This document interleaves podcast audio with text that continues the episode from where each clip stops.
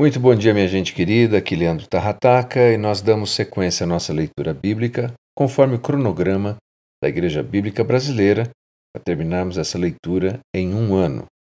Hoje, os nossos textos se encontram em Jeremias, capítulo 25, 26 e 27 e no livro do profeta Isaías, capítulo 19. Então, brevemente, a síntese do capítulo 25 é o desafio do Senhor de que o povo não tivesse dado ouvido à sua palavra, que não entendiam que Deus iria convocar a Babilônia a fim de fazer com que as nações bebessem o cálice da sua ira, e que o Senhor, como um leão, rugiria lá do alto céu. O capítulo 26 trata do Senhor mais uma vez anunciando a sua mensagem e desafiando que a sua mensagem fosse anunciada nos tribunais. Os sacerdotes, nesse contexto, desejam prender Jeremias e tirar a vida do profeta, mas alguns oficiais, ainda tementes, recusaram a fazer isso. E Urias, a essa altura, já tinha sido morto. No capítulo 27, nós vemos o Senhor anunciando mais uma mensagem, dizendo que um jugo pesado deveria ser colocado sobre o pescoço e que o Senhor entregaria todas as nações para servir o rei da Babilônia, Nabucodonosor.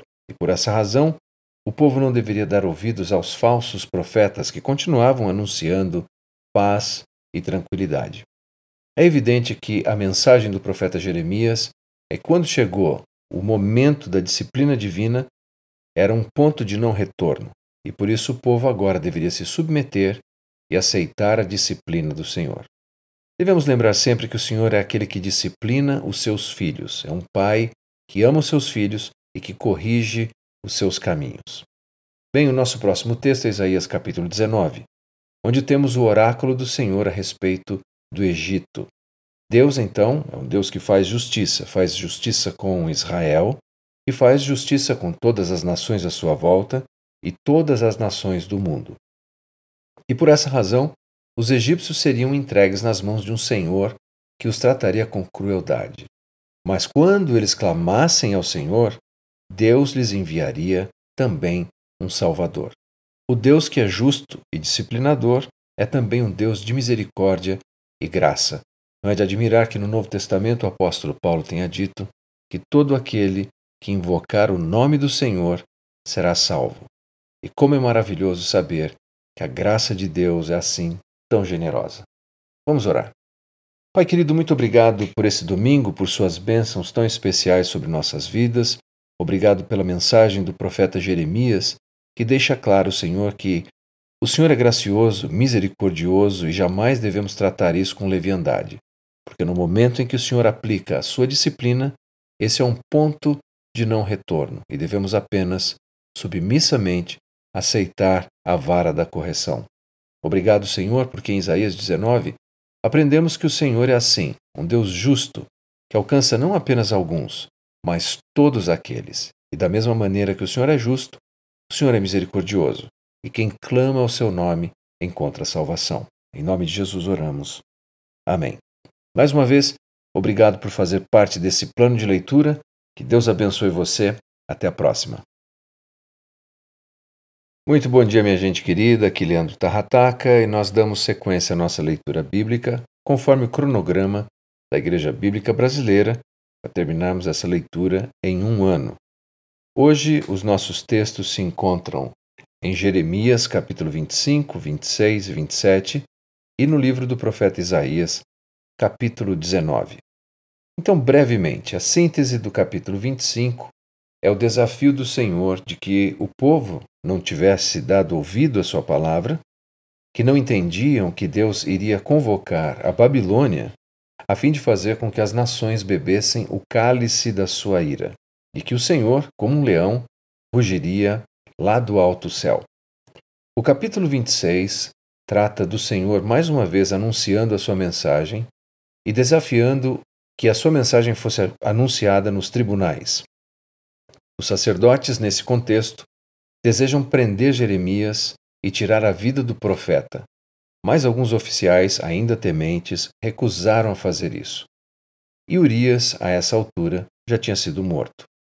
No capítulo 27, nós vemos o Senhor anunciando mais uma mensagem, dizendo que um jugo pesado deveria ser colocado sobre o pescoço e que o Senhor entregaria todas as nações para servir o rei da Babilônia, Nabucodonosor. E por essa razão, o povo não deveria dar ouvidos aos falsos profetas que continuavam anunciando paz e tranquilidade.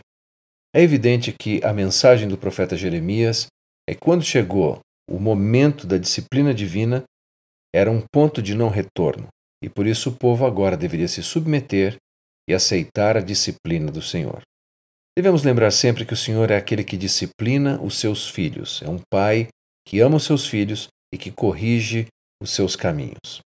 Bem, o nosso próximo texto é Isaías capítulo 19, onde temos o oráculo do Senhor a respeito do Egito. Deus, então, é um Deus que faz justiça, faz justiça com Israel e faz justiça com todas as nações à sua volta e todas as nações do mundo. E por essa razão, os egípcios seriam entregues nas mãos de um senhor que os trataria com crueldade. Mas quando eles clamassem ao Senhor, Deus lhes enviaria também um Salvador. O Deus que é justo e disciplinador é também um Deus de misericórdia e graça. Não é de admirar que no Novo Testamento o apóstolo Paulo tenha dito que todo aquele que invocar o nome do Senhor será salvo. E como é maravilhoso saber que a graça de Deus é assim tão generosa. Vamos orar. Pai querido, muito obrigado por esse domingo, por suas bênçãos tão especiais sobre nossas vidas.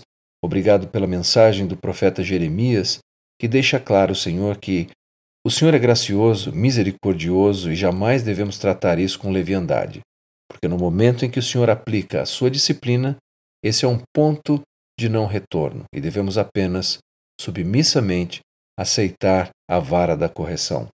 Obrigado, Senhor, porque em Isaías 19 aprendemos que o Senhor é assim, um Deus justo, que alcança não apenas alguns, mas todos aqueles. E da mesma maneira que o Senhor é justo, o Senhor é misericordioso, e quem clama ao seu nome encontra salvação. Em nome de Jesus oramos. Amém. Mais uma vez, obrigado por fazer parte desse plano de leitura que Deus abençoe você. Até a próxima.